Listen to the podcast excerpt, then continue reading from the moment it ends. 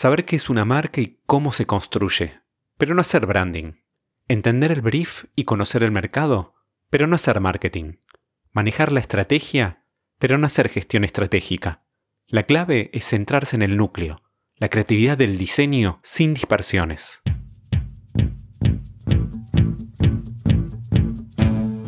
El diseño de packaging debe seducir, informar, entretener y hasta salvar el planeta. Soy Hernán Braverman y esto es Branderman, el podcast donde converso con expertos para descubrir cómo lograr un impacto positivo en los consumidores, el mercado y la sociedad. Advertencia, mantener este podcast fuera del alcance de marketineros y diseñadores de mentalidad cerrada.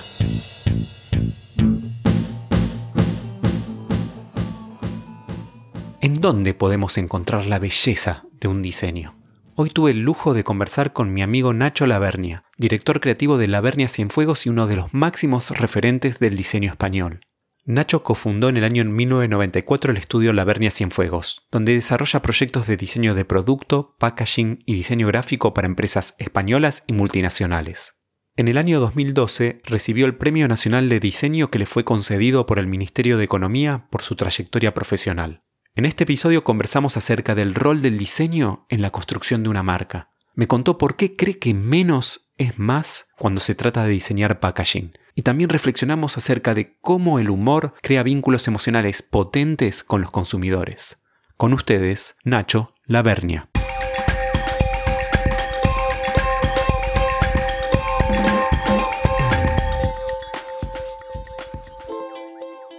Cada uno de nosotros es un contenedor de ideas, proyectos y sueños. Sin embargo, no podemos leer la etiqueta cuando estamos dentro del frasco. ¿Qué crees que dice tu etiqueta o qué te gustaría que dijera?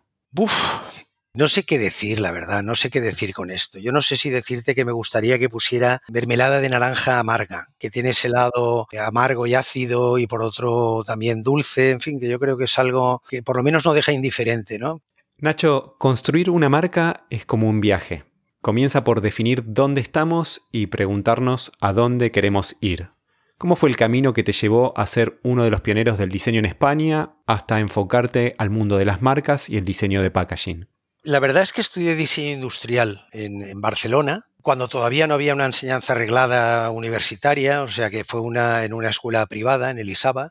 Y eh, en el último curso empecé a trabajar con un compañero de la escuela eh, estudiamos diseño industrial, diseño de producto, pero sin embargo nos metimos en proyectos eh, de, diseño gráfico. Y entonces cuando eh, formamos el nuevo estudio, hice el nuevo estudio en el 95 con mi socio, con quien es mi socio ahora, con Alberto Cienfuegos, hacíamos diseño gráfico y diseño de producto. Pero entonces nos vinieron algunos, algún encargo de, packaging. El primero recuerdo que fue el de la, el agua de Valencia, es una, una, cóctel de naranja muy típico de aquí. Pues bueno, eh, a partir de ese, de ese encargo y de un par de encargos más nos dimos cuenta de que el packaging, primero que nos gustaba mucho y segundo que podíamos dar un servicio muy integral porque podíamos eh, ocuparnos tanto del diseño del propio envase como de toda la parte gráfica. ¿no? Mencionabas que eh, les gustó a ambos mucho el packaging. ¿Qué es lo que les atrae en especial el diseño de packaging teniendo en cuenta que has abarcado múltiples facetas del diseño? Mobiliario, productos, identidad corporativa. ¿Qué hay atrás del packaging que te llama la atención? Mira, una de las cosas que más me atrae del packaging, yo creo que es esa relación tan inmediata que hay entre el diseño y, su referente, es decir, entre el signo y lo significado, diríamos, ¿no? Algo así como, eh, por ejemplo, la, Coca-Cola es un líquido, no tiene forma, pero sin embargo, cuando piensas en Coca-Cola, piensas en la, botella, en la, icónica botella de Coca-Cola. Pasa mucho con las colonias, cuando piensas en una colonia determinada, lo que te viene a tu cabeza es, el frasco, la forma de, la botella, ¿no? Por ejemplo, el champán, reconocemos un champán por la forma de la botella. Si vemos el líquido eh, tirado por el suelo, pues no, no lo reconocemos en absoluto, ¿no? Esa relación tan directa entre el packaging y el contenido, y que es al final eh, el sujeto de tu trabajo, ¿no? Eh, de lo que estás hablando, me parece que es algo muy especial y que no lo hay en otras, ni en el diseño de producto, ni en, ni en la identidad corporativa, ni en nada por el estilo. Siempre hay una distancia realmente, más distancia entre el diseño y la marca, por ejemplo. En el packaging está todo muy junto, muy unido, es todo muy, muy próximo. Y hablando de la parte estructural del packaging, la parte volumétrica y la parte gráfica, que son dos áreas que ustedes también abarcan, ¿Cómo generan ese diálogo entre los dos elementos? ¿Los ves como partes separadas? ¿Los ves como un solo elemento que cuenta una historia? Sí, sí, a ver, lo, vemos eh, siempre como dos aspectos de una misma cosa. Nosotros nos planteamos siempre primero un concepto general para lo que vamos a diseñar, ¿no? En lo que se engloba todo desde la gráfica, el diseño estructural e incluso piezas de PLV si las hay, o sea, de, promoción en el lugar de venta. Eh, es todo un conjunto, absolutamente. ¿no? Lo que pasa es que, claro, la, la expresividad de la gráfica es muy superior a la capacidad expresiva que tiene el diseño estructural porque la gráfica al final habla pues con imágenes, con textos eh, de una manera mucho más eh, directa, mucho más comprensible, más inmediata, mientras que el diseño estructural habla con la forma, ¿no? con la volumetría, con los acabados, eh, con el color, en fin, es un, es un diálogo bastante más abstracto, más difícil de, de interpretar aunque se interpreta, y yo creo que, en general la gente lo interpreta y además bastante sagazmente, aunque no sean capaces de dar una explicación de por qué están interpretando lo que están interpretando. Incluso a veces ni son conscientes de esas sensaciones o esas emociones eh, que está provocando en él la botella que está viendo o el, diseño que está viendo, ¿no? Pero en fin, para nosotros los tratamos siempre como las dos, dos partes, dos aspectos del mismo proyecto. En bastantes ocasiones, sobre todo empresas eh, extranjeras, nos llaman para ocuparnos del diseño estructural, pero no de la gráfica. La gráfica ya la tienen contratada con otros equipos. Es verdad que muchas veces esa gráfica tiene una cierta complejidad eh, en cuanto a la cantidad de idiomas y legislaciones y muchos otros problemas, sobre todo con empresas que venden en todo el mundo, ¿no? Y entonces, pues hay ocasiones en las que tenemos que diseñar solamente el, estructural y nos da mucha rabia porque no, no, estás dominando la gráfica y no estás llevándola a formar parte del, proyecto, ¿no? Y luego, pues, te encuentras con gráficas que, que en el fondo no tienen mucho que ver con lo que tú has diseñado. La Vernia Cienfuegos se caracteriza por un enfoque desde un ángulo distinto. Resuelven los proyectos con elegancia, con muy poco elemento superfluo o casi ninguno. ¿Cuál crees que son las claves de vuestro proceso creativo para arribar a ese tipo de soluciones? Entiendo que no es un estilo, que ustedes no buscan un estilo, pero sin embargo, desde fuera uno lee que hay una estética en la Vernia sin fuegos. Pues la verdad es que no buscamos un estilo y además no lo he buscado nunca porque yo siempre he pensado eh, que el diseñador no puede tener un estilo muy determinado eh, lo que sí que debe de tener, evidentemente, es una forma de hacer las cosas, ¿no? Pero siempre tratando de dominar lenguajes muy distintos, porque cada encargo te exige un, lenguaje posiblemente gráfico, formal, diferente, ¿no? Con lo cual tú tienes que moverte entre muchas aguas y tienes que saber manejarte bien con distintos lenguajes, ¿no? Lo que pasa es que sí que es verdad que esa manera de hacer que es tuya propia, pues al final, con el tiempo y para un ojo experto, desde luego, yo creo que sí que es verdad que se nota que hay algo eh, común, aunque sea difícil de dilucidar, pero hay algo común ahí. No, no sabría explicar qué, porque yo creo que esa forma un poco parte de la personalidad. Lo que ocurre aquí es que tú fíjate que Alberto, mi socio, fue alumno mío. Cuando yo monté este estudio en el año 95, estaba dándole clases y en el CEU San Pablo, en Valencia, y entonces le propuse venir al estudio que estaba en ese momento montándolo. ¿no? Entonces él vino y bueno, llevamos ya 25 años juntos, con lo cual yo creo que es posible que parte de esa manera de hacer y de ver el diseño y de ver las cosas y demás eh, haya acabado pegándosele, ¿no? De manera que ha asimilado quizá una forma de hacer. Y, y en el fondo yo creo que la gente en el estudio, los diseñadores que tenemos en el estudio, yo creo que todos han asimilado un poco esa manera de hacer. De forma que cuando eh, hacen cosas, eh, bueno, pues podrás ver que no son las que tú hubieras hecho, pero tampoco están tan alejadas, ¿no? Siempre hay un, un fondo que es un poco como, como un sello, ¿no? podríamos decir. Yo noto que detrás de tus diseños siempre hay una idea fuerza y esa idea fuerza es muy fácil de leer en tanto la estructura o en tanto la gráfica. No, no lo podría definir como un minimalismo, quizás un esencialismo. Eh, no sé si eso va surgiendo en el momento de la propuesta, esta cosa de la corrección y decir quitemos, quitemos, mantengamos solamente lo fundamental. ¿Cómo es ese ida y vuelta adentro? Eso sí que es algo en lo que eh, somos muy conscientes y estamos muy encima, ¿no? O sea, tratar de contar las cosas con los mínimos elementos posibles, ¿no? Si ya tienes una manera de decir algo, ¿por qué utilizar dos para decirlo, ¿no? Eh, entre otras cosas, porque yo creo que esa, esa capacidad de síntesis, de simplificación, mm, le da mucha potencia al diseño, lo hace mucho más potente que la complejidad, que el exceso, que el barroquismo, ¿no? La simplificación siempre aporta mucha potencia y incluso yo creo que es hasta más eh, memorizable para el público, ¿no? Eh, más impactante. Y entonces siempre que sí, sí, es verdad que siempre vamos, cuando vamos analizando una idea que ya tenemos eh, bastante avanzada y demás, bueno, vamos mirando desde muchos puntos de vista y con muchos objetivos distintos, ¿no? Pero sin duda uno de ellos siempre es el de si le sobra algo. ¿No le sobraría esto? ¿No le sobraría aquello? Y bueno, yo creo que al final eh, son maneras de hacer, ¿no? Y ya diría que incluso manías que, que uno va adquiriendo con el tiempo, ¿no? Nacho, ¿qué define para vos a un buen diseñador de packaging? Yo diría que un buen diseñador de packaging es alguien que sabe dar la respuesta adecuada, pero de un modo inesperado.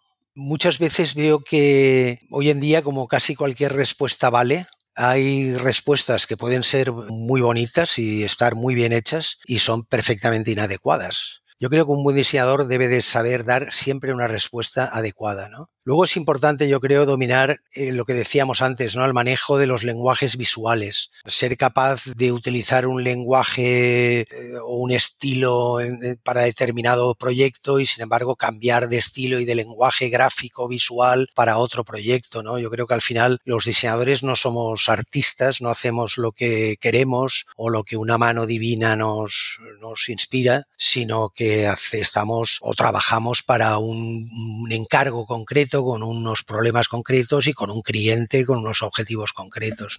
¿Cuánto crees en la investigación, en la clásica investigación, antes de un diseño? Diseñar siempre ha sido investigar. No puedes hacer una cosa sin hacer la otra. En el momento en el que están surgiendo las ideas, como siempre hay una, un interés por ir un poco más allá de lo que ha sido la última vez o de lo que ha ido eh, tu cliente hasta ahora o el, mercado hasta ese momento o lo que sea, mm, siempre vas poniéndote retos eh, que te van haciendo eh, investigar, incluso a veces dibujando, quiero decir, de, una manera muy directa, ¿no? De ver qué pasa si voy por este camino, qué pasa si voy por aquel, etcétera. O sea que si te refieres un poco a esa investigación, a este tipo de investigación, yo creo que no es algo que nos impongamos como parte de un método de trabajo, sino que es algo absolutamente innato. O sea, yo creo que no hay, no hay diseño sin investigación, vamos. ¿Cuál crees que es el rol del diseño de packaging en la construcción de una marca? Importantísimo. Sobre todo en, empresas como las de cosmética y alimentación, por ejemplo, que se mueven en, el gran consumo, en los lineales, en los escaparates y demás.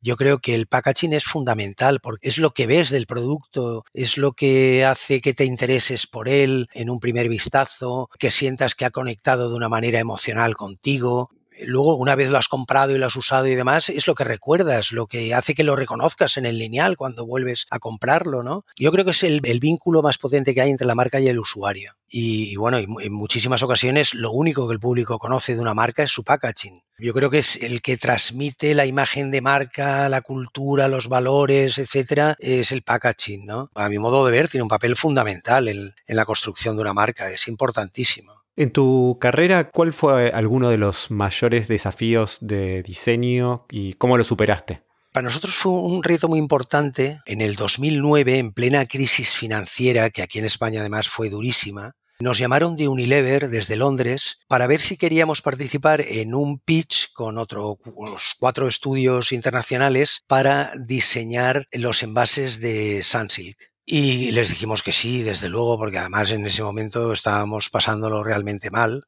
Y bueno, nos convocaron a una primera fase eh, que era puramente especulativa. En ella nos pedían eh, decir, bueno, esta primera fase lo que queremos es que no que diseñéis los envases ya, ni mucho menos, ni que nos deis ni siquiera una idea de cómo pueden ser esos envases, sino que lo que queremos es que hagáis una reflexión sobre cómo sería vuestro juicio el packaging de Sunsilk en el año 2020. O sea, 10 años más tarde, hoy en día, esto lo hicimos hace 10 o 11 años. Y entonces, eh, nada, fuimos a Londres y les presentamos un vídeo, nada más que un vídeo. Lo vieron y nos fuimos de allí sin saber realmente, sin ser capaces de saber por sus caras si les había parecido estupendo o nefasto. Y nada, al cabo de unos días nos llamaron, nos dijeron que habíamos ganado y que estaban entusiasmados con lo que nos, con la idea que les habíamos presentado, etcétera, etcétera. Y bueno, pero fue con una idea que no era realmente una idea de diseño ad hoc, ¿no? Sino que era más bien una, una idea especulativa, una, una cosa de futuro, que bueno, un poco de ciencia ficción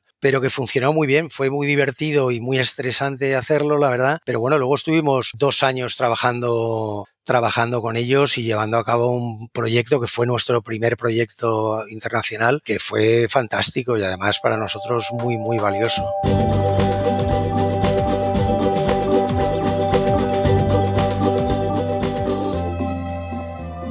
¿Qué diferencia hay entre trabajar con una corporación multinacional con un cliente local mucho más pequeño? Pues aparte de la entidad del proyecto en sí, de la repercusión que luego puede tener cuando eh, se difunda, etcétera, etcétera, que en eso evidentemente son mucho mejores los clientes, cuanto más grandes, cuanto más potentes sean las empresas, más cosas puedes hacer, se supone. Pero, sin embargo, yo te he de decir que la mayoría de los éxitos a nivel de premio y de premios y de, y de verse en redes sociales y en Internet, etcétera, etcétera, la mayoría de los éxitos podríamos decir que hemos tenido nosotros eh, son eh, trabajos hechos para pequeñas empresas locales. ¿Por qué? Pues porque estas grandes empresas multinacionales no te dejan hacer. Te llaman siempre pidiéndote que les salgas algo amazing, pero luego empiezan con los problemas de la realidad la realidad al final se impone. ¿Por qué? Pues porque sus medios de producción no permiten hacer cualquier cosa. Es más, son muy restrictivos porque obligan a no tener problemas en las líneas de envasado o de fabricación, obligan a que los eh, envases, por ejemplo, pues renuncien a determinadas características que hacen más lenta la producción o la complican, etcétera, etcétera, porque tienen que fabricar mucho para poder tener un precio bajo, etcétera, etcétera. Y entonces, pues eso por un lado, las limitaciones que, impone la producción, pero por otro lado están las limitaciones enormes que imponen los equipos de marketing, porque eh, eh, tienen mucho miedo a meter la pata. Eh, y entonces, ¿qué forma tienen de asegurarse o de justificar su trabajo o sus decisiones ante los jefes? Pues hacer test cualitativos y cuantitativos que no sirven de nada, estudios de mercado que tampoco sirven de casi nada, echar mano de estadísticas que al final pues depende de cómo las interpretes, sirven para algo o para nada, etcétera, etcétera, ¿no? Y, y claro, todos estos procesos realmente lo que hacen es que son obstáculos a la creatividad y lo que hacen es intentar llevar a un medio racional lo que realmente debería de ser una respuesta más bien irracional, creativa, eh, imprevista, que no puede ser juzgada desde un ámbito de racionalidad absoluta, ni muchísimo menos. ¿no? Trabajar con los equipos de marketing inevitables en cualquier gran empresa es un poco frustrante. ¿eh? Van poco a poco minando la creatividad del proyecto y tienes que luchar muchísimo para conseguir sacar las cosas adelante como, como tú crees que hay que hacerlas. ¿no? Yo creo que esa es la diferencia fundamental. Cuando trabajas con un, con un cliente local, suelen ser proyectos pequeños, evidentemente, a lo mejor no puedes diseñar una botella porque no pueden permitirse eh, esa inversión, pero bueno, eh, trabajas con envases estándar o lo que sea, pero eh, tienes muchísima más libertad, te llevas, te lo llevas al terreno que quieres, son mucho más valientes en general. También es verdad quizá que tengan menos que perder, pero la verdad es que eh, lo que te he dicho antes es, auténtico. O sea, la mayoría de las eh, cosas más conocidas nuestras están hechas para pequeños clientes locales. ¿Y qué sientes cuando ves tus diseños en los lineales, tanto en España o en el resto del mundo? Al principio, cuando ves eh, las cosas en el lineal, yo me acuerdo que a veces me quedaba parado un rato al lado de la caja, por ejemplo, pensando a ver si veía a alguien que se llevara algo que estaba diseñado por, por nosotros, para, para entonces pensar, mira, esta se está llevando la colonia que hemos diseñado, o yo qué sé, ¿no? los frutos secos o lo que sea. ¿no? Ahora ya, no, bueno, no sé, nos da un poco igual. O sea, que decir, lo ves, lo ves como algo más natural, ¿no? más normal. Nacho, eh, hablabas de nosotros y quería consultarte qué estilo de gestión requiere liderar a un equipo de diseñadores dentro de, tu agencia. Eh, gestionar creatividad es muy, muy complicado, pero mucho.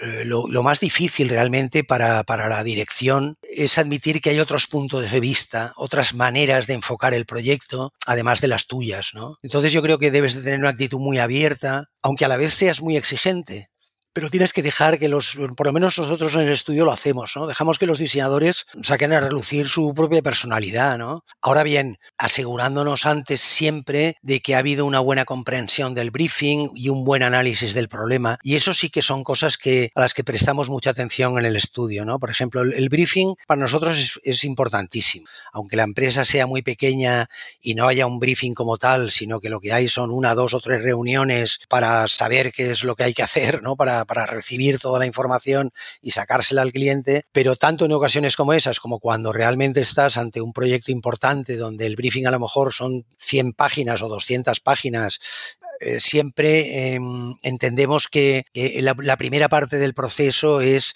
que el equipo entienda el briefing y haga un análisis bastante profundo de, por dónde pueden ir las soluciones ¿no? y dónde está el problema. ¿no? Entonces, a partir de ahí, ya eh, si detrás hay un buen profesional, el, resultado es bueno, seguro. Y entonces lo que hacemos es dejar trabajar en muchas ocasiones y lo que pasa es que, bueno, tanto Alberto como yo estamos atentos a lo que se va haciendo, ¿no? Y en determinadas ocasiones, pues intervienes algo, corriges, o más que, pero no, no imponiéndolo, sino razonando, tratando de razonar, tratando de no imponer tu punto de vista, sino de que el responsable del diseño sea capaz de ver eh, ese problema que tú le estás poniendo, ¿no? Y entonces a lo mejor pues que lo corrija, que le dé otra solución o lo que sea, de manera que, que al final siempre acabas imponiendo en cierto modo parte de, tu impronta, de tu manera de hacer, de la manera de hacer del estudio. Eh, yo creo que es importantísimo dejar que la gente se vaya desarrollando por su cuenta y que vaya teniendo su propia creatividad, ¿no? Porque si no, al final, primera que no estás sacando el partido de, la gente que tienes, ¿no? Y segunda, que al final no tienes eh, más que eh, imitadores, como si dijéramos, y eso realmente no es, no es nada bueno, ¿no? Recientemente te escuché definir a los diseñadores como expertos en la solución de problemas mal definidos. Y eso me encantó. Por otro lado, quería entender cuál es la receta perfecta para innovar, especialmente en lo que son los productos de consumo masivo. Hernán, si hubiera una receta, y además perfecta, ya no estaríamos hablando de problemas mal definidos, porque un problema mal definido es aquel de cuyo enunciado no puede deducirse una solución correcta, ni concreta, ni nada, con lo cual, decirte, no es posible tener una receta, jamás en la vida hay una receta, ¿no? Los problemas de diseño, como problemas mal definidos, son problemas que requieren un pensamiento creativo, ¿no? Un pensamiento abductivo, que se, llaman los psicólogos cognitivos, ¿no? Y este tipo de pensamiento yo creo que es un talento natural, que se tiene o no se tiene. Y lo que pasa es que es una, es una capacidad que se ha querido suplir y que se suple a veces con metodologías como puede ser el, brainstorming, o no sé, o las de Eduard de Bono, por ejemplo, alrededor de todo el, pensamiento lateral, eh, o, con el design thinking de IDEO, etcétera. Pero la verdad es que yo creo que la, única posibilidad de, hacer innovación, de innovar en, en packaging y en diseño en general, es el talento, es la creatividad. O sea, no hay otra.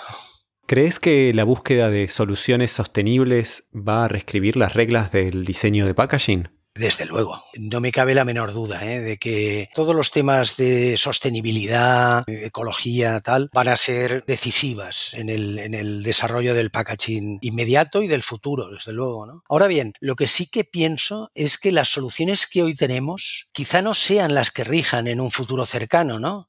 Es decir, por ejemplo, hoy el plástico está proscrito, pero sin embargo está claro, y, además lo hemos podido ver también con esta pandemia, eh, que es insustituible en muchísimos casos no podemos renunciar al plástico. La cuestión no es decir, yo voy a diseñar pero no utilizando plástico, o utilizando plástico solamente de esta manera.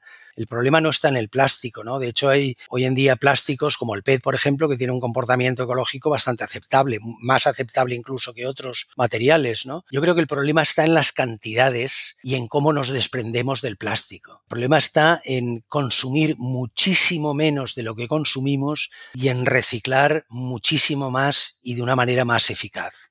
Hablando de, ese futuro, estamos viviendo en una época de cambios sociales, hablamos de cambios tecnológicos, ecológicos, económicos. ¿Qué cambios te imaginas en los próximos años en el mundo de las marcas y su diseño de packaging? Uno puede pensar que, eh, la sostenibilidad de la que hemos hablado ahora, pues que va a influir muchísimo en el packaging del futuro, evidentemente. También las nuevas tecnologías, empezando por la realidad virtual y eh, materiales nuevos, etcétera, etcétera. La venta online, yo creo que también va a ser muy importante porque sin duda alguna requiere un packaging distinto al del punto de venta tradicional, muy distinto. ¿Qué respuesta tiene que dar el pack en ese entorno de e-commerce que ves que tiene que cambiar? El packaging en esas circunstancias deja de tener el papel de mediador entre el usuario y el producto, es decir, deja de ser una invitación a la compra yo creo que, sin embargo, va a tener muchísima más importancia el tema de la experiencia de uso, de la experiencia de, consumo, de la experiencia que te proporciona abrir un paquete. ¿no? Los requerimientos son distintos y, por lo tanto, las soluciones tienen que ser muy distintas. ¿Qué consejo debería recordar todo diseñador y marketinero al diseñar un packaging y qué consejo debería ignorar? El packaging es comunicación y eso no hay que olvidarlo y además que el cliente, el usuario final, el receptor de nuestra comunicación es inteligente. Los clientes tienen una cierta tendencia a pensar que los clientes suyos siempre son muy torpes, nunca van a ver bien la marca, nunca van a entender de qué producto se trata, no van a comprender esa imagen, eh, se van a creer que es otra cosa. Y en una ocasión tuvimos eh, como cliente a Deleuze, unos, eh, una cadena de supermercados belga. Eh, tuvieron a una diseñadora americana encargada de hacer el cambio de todo el packaging de toda la marca blanca o de la marca de distribuidor. Recuerdo perfectamente que la primera conversación que tuvimos en la que nos explicaron un poco pues, qué era Deleuze, cómo era la empresa, qué querían hacer, etcétera, etcétera, una de las primeras cosas que nos dijo fue que ellos pensaban que sus clientes eran inteligentes y que por lo tanto creían que su packaging tenía que tener una comunicación para personas inteligentes y que nos recomendaban siempre que fuera posible que fuéramos con humor, porque el humor es una manera muy inteligente de dirigirse a la gente. Y además yo descubrí que el humor crea unos vínculos emocionales muy, muy, muy potentes con el cliente porque se establece una especie de complicidad, de, de, algo que casi es como una amistad, un guiño entre el paquete y tú, entre esa comunicación y tú, ¿no? Y eso tiene un resultado extraordinario, ¿no? Pero luego a los diseñadores en general, yo les recordaría lo que creo que hemos comentado antes, ¿no? Y es que no somos artistas, que no hacemos lo que queremos y que eh, nuestro trabajo está al servicio de un encargo, de un cliente. Eh, trabajamos para empresas, no para colegas. No es bueno estar por encima del encargo, por encima del proyecto. Yo creo que hay que estar a la altura del encargo y a la altura del proyecto y llevarlo todo lo lejos que puedas. Nacho, ¿cuáles son tres recursos que te hayan ayudado mucho en, tu carrera profesional? Curso que me fue especialmente interesante y que lo di hace como 30 años. Y fue un curso sobre dirección de empresa, un curso sobre dirección de empresa y me ayudó muchísimo a entender muchas cosas del mundo de la empresa que tienen una relación directísima con el diseño, me entendió, me ayudó mucho a entender un poco todo el mundo del marketing y todo lo que hay alrededor. Y luego, eh, a ver, los libros mm, para mí son algo esencial, ¿no? Porque soy muy lector, me encanta leer y leo de todo, ensayo, novela, libros sobre diseño, sobre arte, arquitectura, lo que sea. De hecho, eh, si yo estudié diseño fue por lo que conocí del mundo del arte y del diseño, pues a través de lecturas de libros como el de Pefner eh, o, el de Rudolf Arnheim de Arte y Percepción Visual, que es un libro maravilloso que además compré hace muchísimos años, publicado en Buenos Aires por editorial Eudeva o los libros de Gilo Dorfles, de Munari, todos esos libros y ese conocimiento fue el que me llevó a pensar que me quería ir a, Barcelona a estudiar diseño, porque aquí en Valencia no había entonces escuela de diseño. Mira, yo me acuerdo mucho una frase de Italo Calvino que decía que la creatividad es como la mermelada, hace falta una buena rebanada de pan para untarla. Porque yo pienso que esa rebanada de pan realmente es toda tu cultura, tu cultura visual, tu cultura literaria, teatral, eh, cinematográfica. Eh, esa es nuestra materia prima realmente, con eso es con lo que trabajamos, ¿no? Y esa es la rebanada de pan en la que luego untar un poquito de creatividad, pero la creatividad, si no hay un concepto detrás, si no hay un leitmotiv, si no hay algo que le dé sentido, eh, no vale de mucho. Ahí volvió la mermelada, Nacho. Tiene todo sentido. ¿Ves tú la mermelada del principio? es verdad, es verdad, es verdad. Oye, pues no estaba pensado, pero está muy bien, oye. Deberíamos de terminar así con la mermelada. Bueno, Nacho, muchísimas gracias por la mermelada, justamente, y esperemos ser un pan merecedor de esa mermelada. Seguro, Hernán. Nada, me ha encantado hoy hablar contigo y, espero estar a la altura del resto de los entrevistados que has tenido ahí, que han estado todos muy bien, la verdad. Espero que hayas disfrutado tanto como yo esta conversación. Podés chequear las notas del episodio para ver todos los links relevantes. Te invito también a seguirme a través de la cuenta de Instagram y mi website branderman.design. Suscríbete al podcast en tu app favorita para no perderte el próximo episodio de Branderman, el podcast en el que te propongo descubrir cómo lograr a través del diseño de packaging un impacto positivo en los consumidores, el mercado y la sociedad.